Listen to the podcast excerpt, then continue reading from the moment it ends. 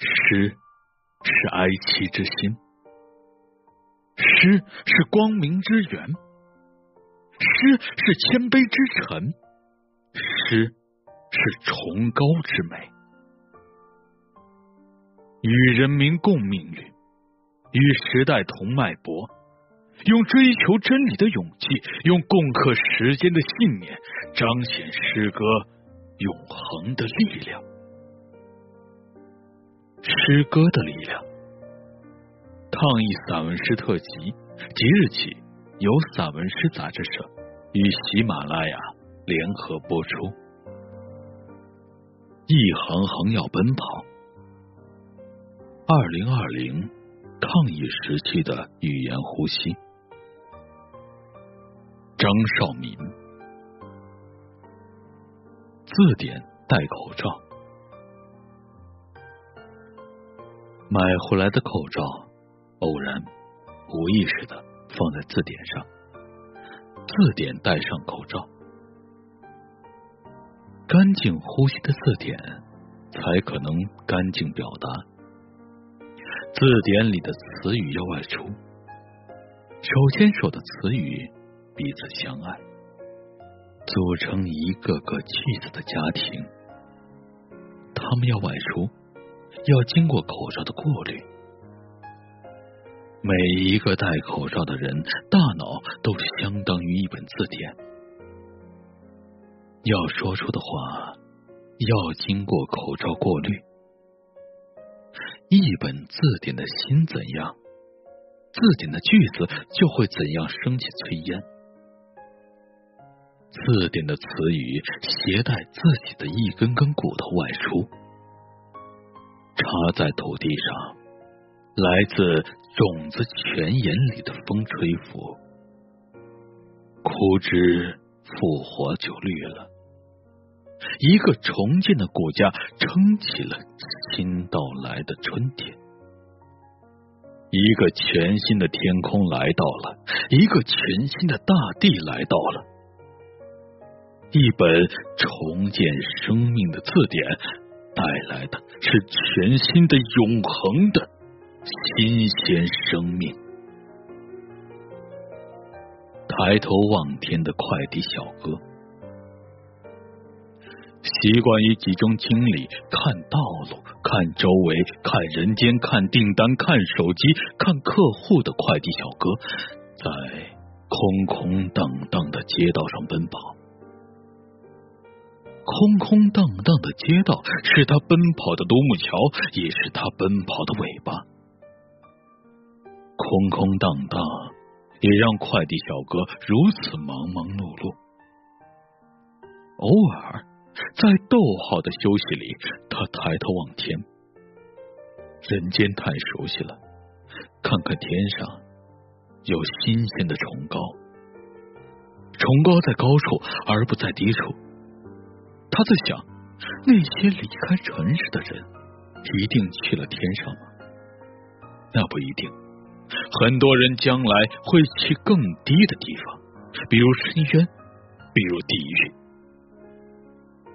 人往高处走，要一生的良善，一生爱，一生彼此相爱，一生成为盐，一生成为种子的儿女，一生成为至善者的孩子，才会回归到崇高，在崇高的位置上有一席之地，就会有永恒的生命。不出门的管教课。不出门，在城市的高楼，每一栋高楼的窗口都成为了人间的玻璃口罩。当夜色黑暗，要吃掉这些窗口作为饼干。光打开了灯盏的咽喉，窗口的光成为了口罩。黑暗不敢吃光，吃不了光。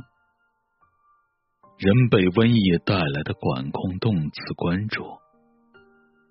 用减法减掉了不必要的聚会，减掉了不必要的聚会，牙齿锋利的缝隙里面，大自然得以逃生。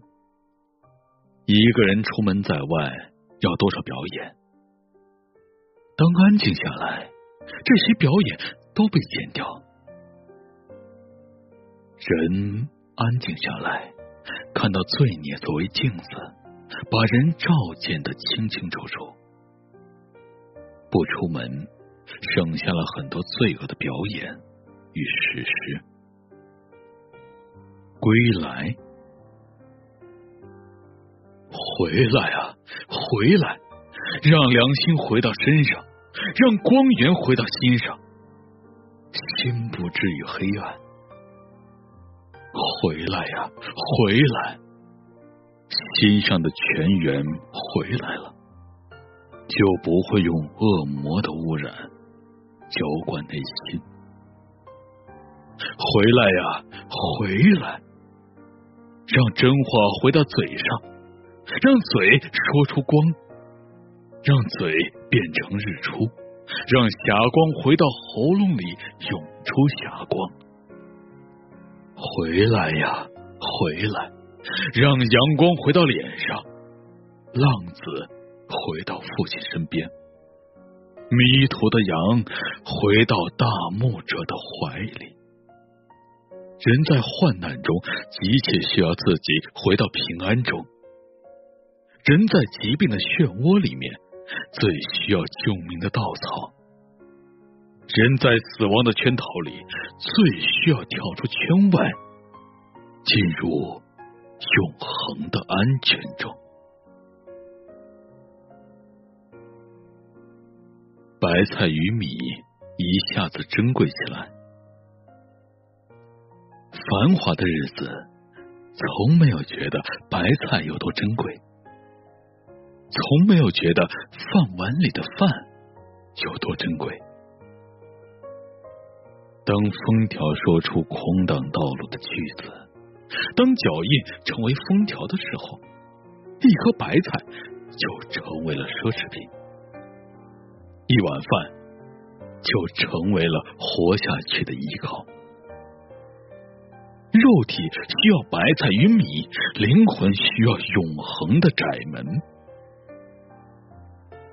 白菜来自遥远的泥土，米来自遥远的泥土。他们说着自己的方言，来养人，来救人。很多时候，钱能买得到他们，很难对他们产生敬畏。当人在封条下求生，他们顿时身价倍增。所以，不要以貌取人，也不要用忽视来对待那些平凡的词语。